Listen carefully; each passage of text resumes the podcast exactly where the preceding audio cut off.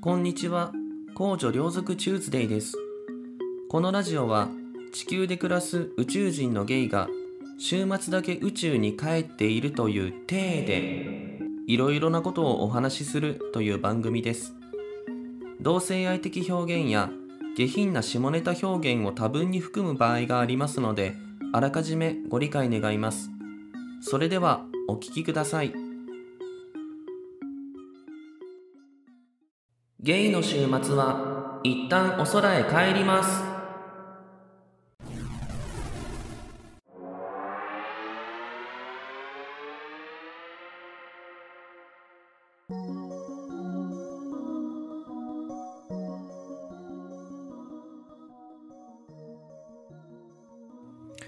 はい、皆様こんにちは。公女両族チューズデイです。あ今日もお空にやってまいりました。綺麗ですね。あれは土星の輪っかがそう銀色に美しく輝いてとても綺麗です。あきらめいてますね。うん。まあ、この程度のことしか言えないんですね。宇宙に関する知識がないから。はい、今日も、えー宇宙船の中からお送りしたいと思います。はい、もうなんか今日5回目ですね。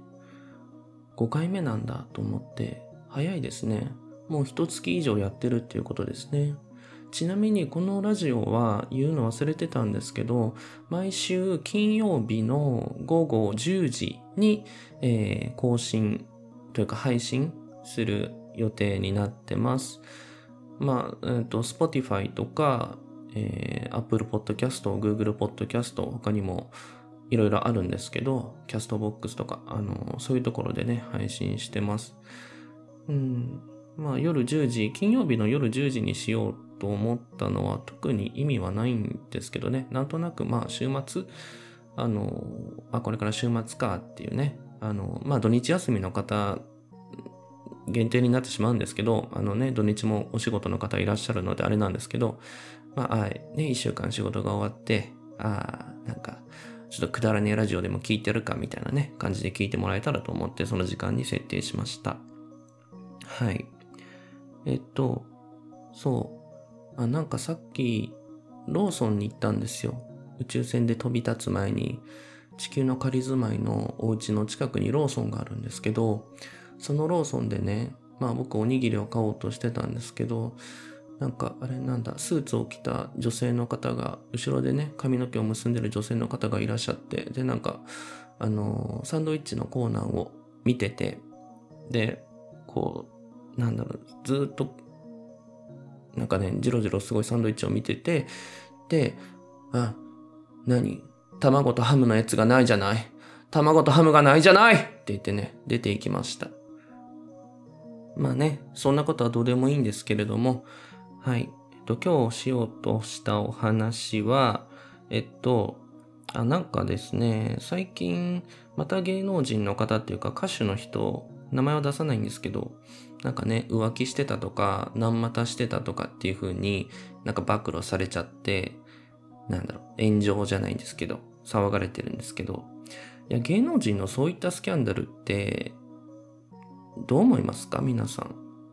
私は本当にどうでもいいなと思うんですけど、あの、去年もいろいろあったじゃないですか。まあ、去年だけじゃない、ずっとその前前からいろいろあるんですけど、誰々と誰々が浮気してたとかね、なんか、なんだ？浮気してた、まあ、不倫してた、それを目撃されて修羅場になって、とか、まあ、いろいろあるじゃないですか。ちょ本当にどうでもいいなと思って。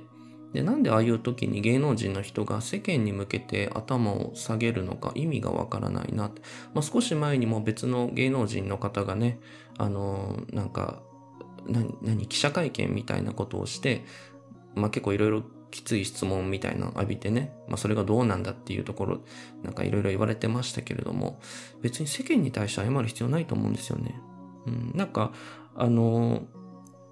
なんだろう、えっと、まあ、もちろん、その、傷つけてしまった当事者、あの、彼氏だったり、彼女だったり、奥さんだったり、旦那さんだったりに対してはもちろん、ね、あの、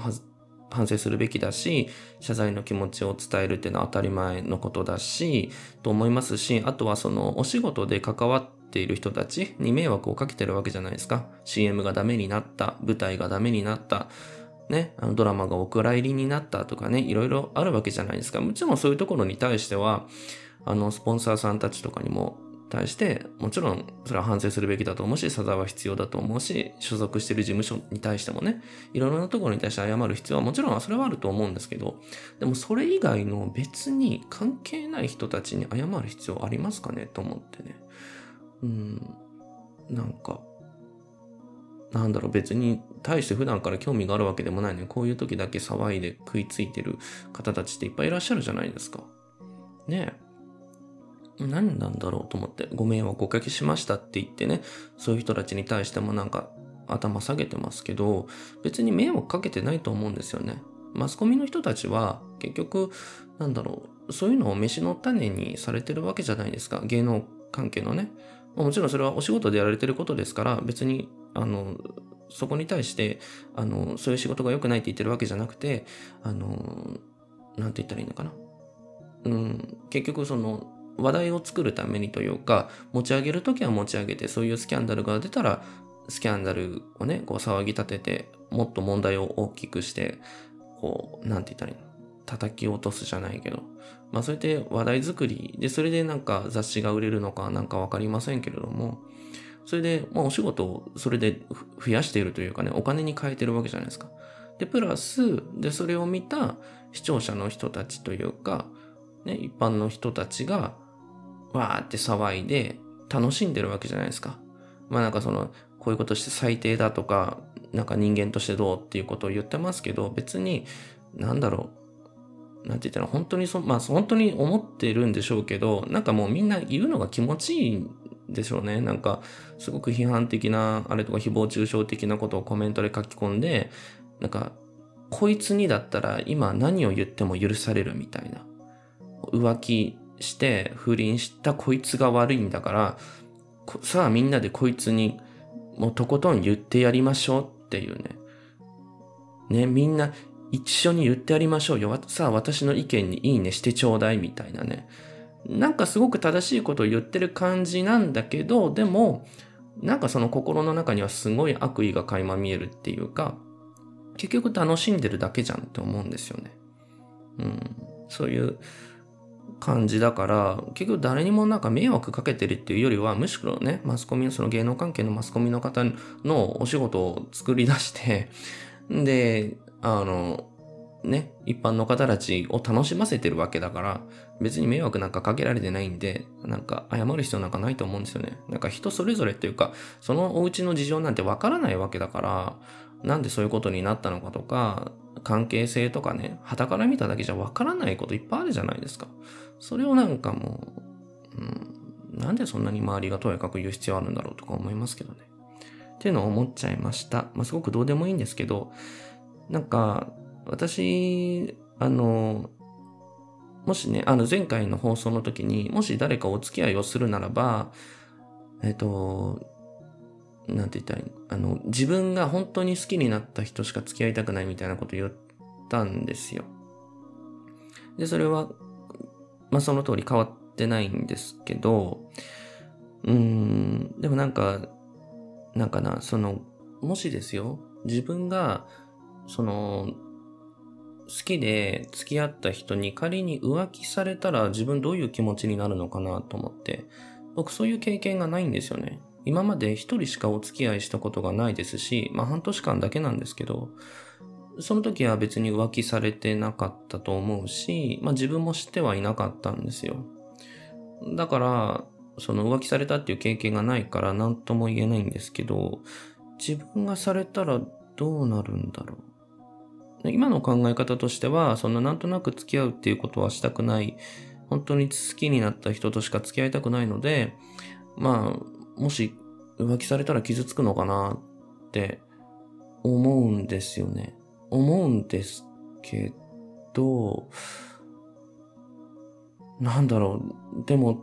うん、オープンリレーションシップっていう考え方があるじゃないですか。オープンリレーションシップっていうのは、お互いにパートナーがありながら、その体の関係っていうのは、そのパートナーじゃない、恋人じゃない人とも結ぶ、結ぶというか、うん、あの肉体関係は恋人以外の人と結ぶことも OK にするみたいな。その上でお互いにそれを了承してお付き合いをするみたいな。うん、なんか、なんかその自分、自分だったらどういう風がいいのかなと思って、その、オープンリレーションシップを結んでるわけではなく、普通に好きな人とお付き合いをして、オープンリレーションシップを結ぶって、そんな言い方しないか。まあいいや。でも、あのー、なんて言ったらいいの？普通に、まあ他の人と肉体関係を持ったりしたら、それは浮気ですっていう体でね、お付き合いをするっていうのがいいのか、それともオープンリレーションシップっていうのを先に決めておいて、お付き合いするのがいいのかってなった時に、どっちなんだろうと思って、なんか、うーん、だって僕本当に好きな人としか付き合えないと、付き合いたくないって言ってるわけじゃないですか。そうすると、とオープンリレーションシップで行かないって言われた時、寂しい気持ちになるのかなとか思うんですよね。いやでもなんか頭ではオープンリレーションシップの方が長続きするんじゃないかなって思ったりするし、別に僕全然ありだと思ってるんですよ。オープンリレーションシップって。いいと思ってるんですよ。思ってるんだけど、どうなんだろうと思って。なんか、うーん、あれかな、傷つく可能性があっても、今の自分だったら、なんだろう、本当に好きになった人と付き合いたいから、どうなんだろうな。やっぱオープンリレーションシップじゃない方がいいのかなって今思うんですよね。自分にとっては。うん。なんでそう思うんだろう。なんでだろう？でも頭ではオープンリレーションシップの方が自分には向いてる気がするとは思うんですよ。ねだって欲望はあるわけじゃないですか。でも一人の人とね、ずっとセックスが満足できるとは限らないし、自分は多分満足ができないと思うんです。体の肉体的な欲望としては。だったらオープンリレーションシップっていう形で、ね、よその人とそういう関係も持ちながら性欲は別のところで発散する機会もありながら、パートナーのことはまた別でね、大事にするみたいな、その方が理にかなってると思うんだけど、でもなんかね、なんだろうな。なんかそうじゃないそう、オープンリレーションシップじゃなくて、これは普通に、いや、他の人とエッチなんかしたらもう浮気です、浮気だっていう、そういう恋愛がしたいって思っちゃってるんですよね。何なんだろう。よくわかんないなちょっと考えがまとまらないんですけど。いや、だからもしね、自分が本当に好きな人と付き合って浮気されて傷ついたら、さっきみたいな、さっきその芸能人の方のスキャンダルとかね、とにかく言うべきじゃないみたいな、言ったじゃないですか。いや、自分もそうなるのかなと思って。なんかもしそういう経験があったら、浮気されて傷ついて、とかあったら、なんて言ったらこう、同調しちゃうじゃないけど、自分も被害者の立場に立って、なんか劣化のごとく怒ったりするのかなって遠いだ、遠くのね、別に会ったこともない誰かの浮気とか不倫に対して、すんのかなと思って。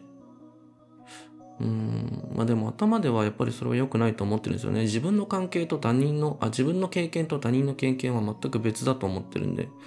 ね、登場人物も違うわけだし、全ての要件が違うのに、自分と全く同じだと当てはめて非難するって、それちょっとどうなのかなって思うからあれなんですけど、わかんないな。うん。なんか頭ではオープンリレーションシップがいいって思ってるんだけど、でもなんか気持ちではなんかちょっとそれ嫌だなって思っちゃってる自分がいますね。別にそのオープンリレーションシップをやられてる方がね、に対してとにかく言うってことは全くないんですけど、全然いいと思うんですけど。っていう話でした。なんか全然まとまらないな。なんかお付き合いどういうお付き合いがしたいんだろう。どういう人と一緒になりたいとか思ってるのか本当にわからない自分が。どういう恋愛がしたいのとか。全くわからないな。まあいいや。はい。あ、そう。で、僕一人しか今まで付き合ったことがなくて、さっきね、半年間付き合ったことがあるって言ったんですけど、一人だけなんですよ。で、その方とはもう何年も前、もう4年ぐらい前かな。に半年間付き合って、で、えっと、アプリでね、もう4年以上前か、5年ぐらい前か。アプリを始めたんですよ。僕その時に、あの、ゲイの出会い系アプリがあるんですけど、あと前のガラケーが壊れて、で、スマホに変えて、で、そこでそういうアプリをインストールして、で、初めて私ゲイの人に出会ったんです。だから30超えてますね。31とか、それぐらいの時に、私初めて、えっ、ー、と、アプリをやって、で、そこで、あの、まあ、その前にも、あの、ちょっとエッチなことはしたことあったんですよ。あの、発展場とかに行ってね、名古屋の、あの、そういうところがあったんですけど。で、えっと、まあ、それはいいんですけど、あの、そうやってアプリを入れて、なんだろう、お互いにこの人はゲイだって分かってる状態で、ちゃんと会話をしたりとか、一緒に食事をしたりっていうことが、その30過ぎて初めてやったんですよ、私。あの、初めてその時に出会ったというか、自分以外のゲイの人とまともに会話をしたというか、うん。で、その、まあ、アプリで、なんか、まあいいなと思って、自分もいいなと思ったし、相手からもいいなと思われたんですね。もうどっちからアプローチしたのかあんま覚えてないんですけど、まあ、とりあえず会いましょうみたいな感じになって、まあ初めて会う人なんですよ。アプリを始めて。初めて会う人と僕はお付き合いをしたんですね。なんか嬉しくて、その付き合うっ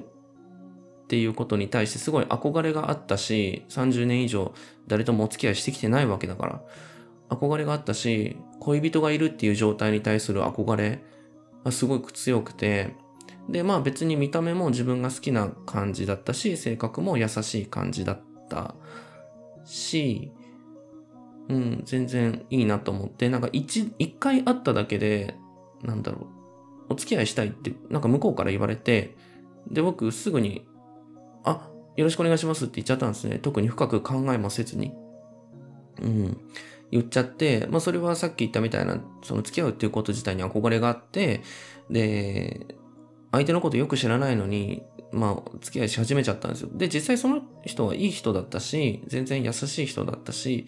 いいんですけど、やっぱりね、ちゃんと好きになってないから、だんだん苦しくなってきて、まあいろいろ問題が起きてきて、ちょっと半年でダメになっちゃったんですね。で、まあその反省があって、その時に多分自分も相手も、相手、まあ、そう、自分じゃないね。相手に対してすごく失礼なことをしたというか、相手に対してかわいそうなことをしたなと思ったんですよ。なんか好きでもないのに付き合って、ただ恋人というその恋人がいるという関係性、そういうものに対する憧れだけで、その人とお付き合いをしてしまって、で、実際、あの、好きにはなってないから、恋心は抱いてない状態で付き合ってるから、だんだん無理が出てきてて、僕が、そのだんだんその、冷めてる感じとかっていうのも、相手にも確実に伝わっちゃってたし、めちゃくちゃ傷つけたと思うんですよ。だから本当にすごくそれは反省していて、だから僕、不用意に、あの、とりあえず付き合うとか、付き合ってから好きになるっていうことは、すごくね、僕は、僕はですよ。僕はしないでおこうって今すごく教訓として持ってるので、だからさっき言ってた、あの、本当に好きになった人としか付き合わないっていうのは今も思ってるんですよ。でもまあそんなことしてたらね、もう5年も経っちゃいましたよ。本当に。うん。で、なんかその彼と、あの、ね、唯一の元彼っていうか、一人付き合ってた時にね、なんか、あれかな、あの、デートとかするんですけど、まあ、よく二人でね、あの、温泉とか行きましたね。温泉って言っても、まあ、泊まりがけで行ったこともありますけど、あの、その日帰りで入れるような温泉とかもあるじゃないですか。で、温泉に行ったりとかして。で、なんかその彼が車でね、なんかいい車に乗ってたんで、その車に乗せてもらって、で、まあ、少しちょっと噛み合わない会話をしながら、あの、なんだろうあれ、CD かな？カセットかよくわかんないけど、なんかをね、あの彼が、綾小路きみまろの、あの、談話みたいな、あの、一人喋りみたいなのあるじゃないですか。あれをね、すごく好きみたいで録音してて、な、何のやつなんかわかんないけど、それを、こう、ループでね、延々と聞かされるっていうね、そういう、あの、デートをしてましたね。面白かったですよ。あの、綾小路きみまのさんってやっぱりお話上手ですね。なんか。すごくね、客、お客さんをいじったりとかする。で、それをなんか何回も同じの何回も何回もループしてね、聞いてましたね。なんかドライブ中何だったんだろうって思うんですけど まあでもなんかいい思い出ですよ。うん。そうそう。で、あ、そうだね。なんかその時に、まあやっぱりその恋人だから、あの、エッチもするわけじゃないですか。で、エッチするんですけど、なんかな、やっぱり彼には伝わっちゃってたのかなって思うんですよね。自分がその恋愛感情っていうものを特に抱いていないっていうことが伝わってたのか、まあ、僕、その、今もそうなんですけど、エッチをするときって、もう誰よりも上手いって思われたいんですね。テクニック的なことっていうか、その人が経験した今までのエッチの中で、なんか一番いいみたいな風に思われたくて、まあ無理かもしれないです。それはいろいろ相性とかもあるからね。自分にもできないことあるし。と思うんですけど、でもできるだけいいって思われたいから、結構いろんなその AV、まあもう AV 参考にしてる時点でもうちょっとあれなんですけど、まあゲイビデオ見たりとか、あの、いろんなね、サイトを調べたりとかして、いろんなやり方をこう勉強して、それをこうエッチの時に発揮するわけですよ。僕はその相手の人にね、あの、なんで喜んでもらうっていうのがすごく自分の性癖みたいなところがあって、自分が何をしたいっていうより相手が何をしたいっていうところに最大限答えたいみたいな。で、それに対してすごい喜んでるのに僕は興奮するみたいな、そういうところがあって。で、まあ、その元彼に対してもそういう感じで やってたんですけど、なんかね、なんか違ったんだなっていうのを思うんですよ。今思うとね、思い返すと彼の反応を思い出すとね、いや僕はそのいろんなところで仕入れてきた情報とか、自分が見てきたその AV の情報とかでいろいろこうやるわけじゃないですか。ね。もうすっごいもう超絶技巧を繰り広げるわけですよ。右手、左手、上の口、下の口、右乳首、左乳首、すべてを使って、もうなんかあの、千手観音様、聖徳太子様みたいな感じで、もうなんかもう、ものすごい立ち回るわけですよ。もう超絶技巧をそうやって繰り広げて、もうね、彼に対してはもう、バンバンチパチパクリクリくちゃくちゃやるわけなんですけれども、もう僕がそれを繰り広げてるね、彼に対してそれを一生懸命あの繰り広げてるのを彼はね、少し悲しそうな目をして、なんか、愛のあるセックスがしたい。愛のあるセックスがしたいって言ってたんですよ。そう。僕がこのね、聖徳太子様、千手観音様みたいな感じでこう、超絶技巧を繰り広げてるその姿に対して彼はしきりに愛のあるセックスがしたい、愛のあるセックスがしたいって言ってたんですよ だから別に彼が求めてたのってそういうことじゃないんだなって。なんかそのテクニックがどうとかそういうことじゃなくてもっと僕の心の内から愛を感じるようなセックスがしたかったんですね。そう、だから、なんて言ったらいいの？まるでセフレにやるみたいなセックスの仕方エッチの仕方みたいなのを僕が多分やっちゃってて、わかんない。それがどういう状態なのかわかんないけど、彼が思ってるのとは違ったんだろうし、で、きっと僕がちゃんとしたさっき言ったみたいに恋愛感情っていうものをしっかりと抱いてないってことを多分気づかれてたっていうのもあるから、うん、なんか、すごく反省します。本当に申し訳ないと思って。良くないですよね。愛のあるセックスって何なんだろう愛のあるセックス。何なんだろうな、愛のあるセックスって。美しいセックスのことかな映画みたいな違いますよね。何なのかなわかんないけど。うん。なんかそんなこと考えちゃいました。うん。まあ、そんなことどうでもいいんですけどね。うん。うん、あと何かお話ししようとすることあったかな？あ、特にないか。ごめんなさい。今日は多分これぐらいにしておきましょうか。もう24分ぐらいお話ししてるし。うん。はい。あ、そう。えっと、あの、まだね、メッセージとか何も来てないんですけど、あの、えっと、ハッシュタグ、ゲイお空でお願いしますみたいなこと僕言ってると思うんですけど、過去の回で。あの、ハッシュタグのゲイお空は、まあ、ゲイはカタカナで、えー、お空は、お、ひらがな。おがひらがなで、空は宇宙って書いていただけますでしょうか。ハッシュタグ、ゲイお空は、ゲイがカタカナ、おがひらがな。で、空は宇宙って書いてください。この番組のタイトルもね、あの、ゲイの週末は一旦お空へ帰りますって、お空っていう字は、あの普通の浮かむりの空じゃなくて、おに宇宙って書いてお空と読むっていう感じでやってるので、ちょっとそれに合わせて、あの、はい、そのハッシュタグもすいませんけど、ね、ごめんなさい、めんどくさいかもしれないんですけど、そんな、それに合わせていただけますと幸いです。はい。じゃあとりあえずまあ今日もね、25分ぐらいになりますので、この辺で終わりたいと思います。本日も聞いてくださってありがとうございました。それではまた皆様次回お空でお会いしましょう。私は人間ではありません。ただの兵器です。